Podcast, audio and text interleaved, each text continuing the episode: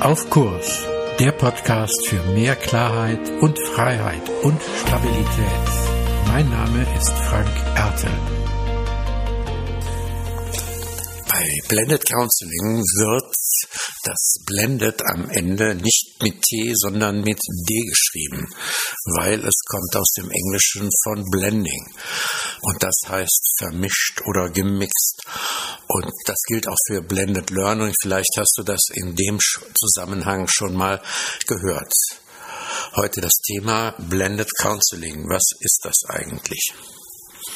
Blended Counseling ist eine Methodik, die sagt, dass die Begleitung im Counseling, also mit Coaching, mit Sparring, mit Beratung, mit allem, was dazugehört, nicht stattfindet ausschließlich in einem Setting. Das heißt also nicht ausschließlich live oder ausschließlich mit Videoberatung oder mit Mailberatung oder Telefonberatung, sondern das Counseling findet mit verschiedenen Methodiken statt.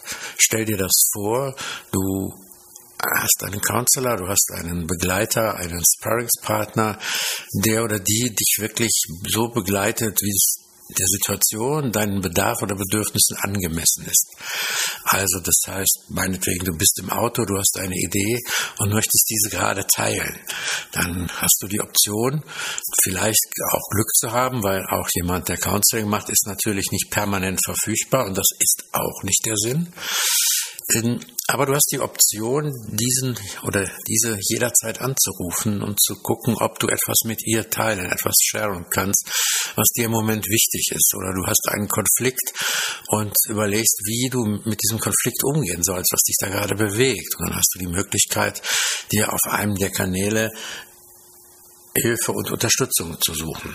Das heißt, zum Blended Counseling gehört selbstverständlich der Face-to-Face-Kontakt. Das gehört online dazu. Online heißt immer entweder synchron über Videoberatung oder Chatberatung oder auch über Mail. Das ist eine weitere Möglichkeit. Weil es kann ja auch sein, dass dir gerade das tut, gut etwas per Mail niederzuschreiben und aufzuschreiben. Also da deine Gedanken zu bündeln. Und dann ist vielleicht noch gar nicht mal das, die Reaktion des Counselors oder der Beraterin entscheidend, sondern es ist entscheidend, dass du dir etwas von der Seele schreibst, weil Schreiben tut bekanntermaßen der Seele gut. Blended Counseling meint auch nicht einen festgefügten Ablauf, so nach dem Motto, ja, wir lernen uns erstmal per Telefon kennen, dann lernen wir uns vielleicht über ein Online-Meeting kennen und dann machen wir live und dann kann man vielleicht wieder gucken, nochmal live und dann geht's wieder zurück, sondern es heißt situativ, je nach Bedarf und auch je nach Vorschlag des Counselors, die richtige Beratungsform und die richtige Kommunikationsform zu finden. Mein früherer Kollege Joachim Wenzel hat dazu einen interessanten Satz oder eine interessante Definition geprägt. Er hat gesagt, Beratung und damit auch Counseling ist nicht ein Gespräch oder eine Folge von Gesprächen, sondern er hat gesagt, Beratung ist ein Kommunikationsprozess. Und dieser Kommunikationsprozess kann eben in den Settings stattfinden, die dir oder dem Prozess gerade entsprechen. Und ich glaube, dass das ganz wichtig ist, dass, dass ein Mix wird, der bedarfsgerecht sozusagen äh, dem Fall gerecht wird und dem, was man als Prozess, was man bewirken, was man erreichen möchte. Und ich glaube, das ist wichtig, davon wegzukommen, zu sagen, ah, nur live ist wahr oder ja, online, ich weiß nicht und da sieht man ja auch bestimmte Sachen nicht. Hm, all das, glaube ich, müssen wir überwinden und weiterkommen, weil es gibt auch wissenschaftliche Untersuchungen, die sagen, dass gerade diese Kommunikationsprozesse im Counseling, die gemixt sind, a, tiefergehend sind und b, länger und nachhaltiger funktionieren. Also Blended Counseling hat einen großen Vorteil gegenüber einer starren Beratungsform, die entweder oder ist. Es setzt natürlich, und das muss man auch bedenken, eine Menge Kompetenz voraus. Nicht nur im Live, sondern auch im Online-Setting. Also Online-Beratung fällt jetzt auch nicht unbedingt vom Himmel. Bei Mail und Chat merkt man das manchmal vielleicht nicht ganz so schnell. Bei der Videoberatung oder beim Videocounseling wird das sehr schnell deutlich. Wenn du da jemanden sitzen hast, der so dicke Kopfhörer aufhat, als würde er gleich äh, mit seinem Flugzeug mit der 747 in den Himmel starten, dann kannst du schon eine Ahnung haben, dass das jemand ist, der sich mit dem Thema Videoberatung zumindest nicht so vertieft äh, beschäftigt hat.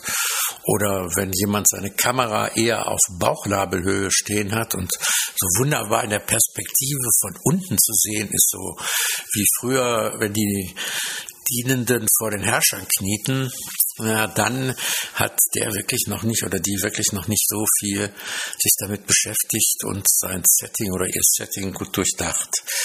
Das heißt, das ist schon auch eine anspruchsvolle Form, die man tatsächlich beherrschen sollte, weil es geht immer wieder um die Kompetenz und um die Frage, welche, welche Form benutze ich gerade im Counseling, um diesen Beratungsprozess zu gestalten. Ich muss auch fachlich immer wieder entscheiden, das ist jetzt angemessen oder jenes ist jetzt angemessen und muss das gegebenenfalls auch mit meinem Gegenüber reflektieren, der da Begleitung sucht. Also Blended Counseling ist eine ganz eigene Form.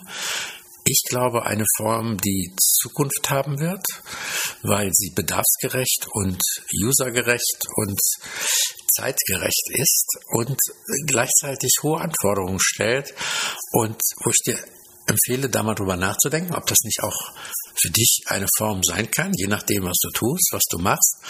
Und es auch nochmal darunter zu betrachten, zu sagen, mit wem kann ich das überhaupt machen, damit ich wirklich gut auf Kurs bleibe. Mehr zu diesem Thema auf meiner Webseite frankerte.de. Dir gefällt der Podcast? Abonniere und bewerte ihn gerne und bleib auf Kurs.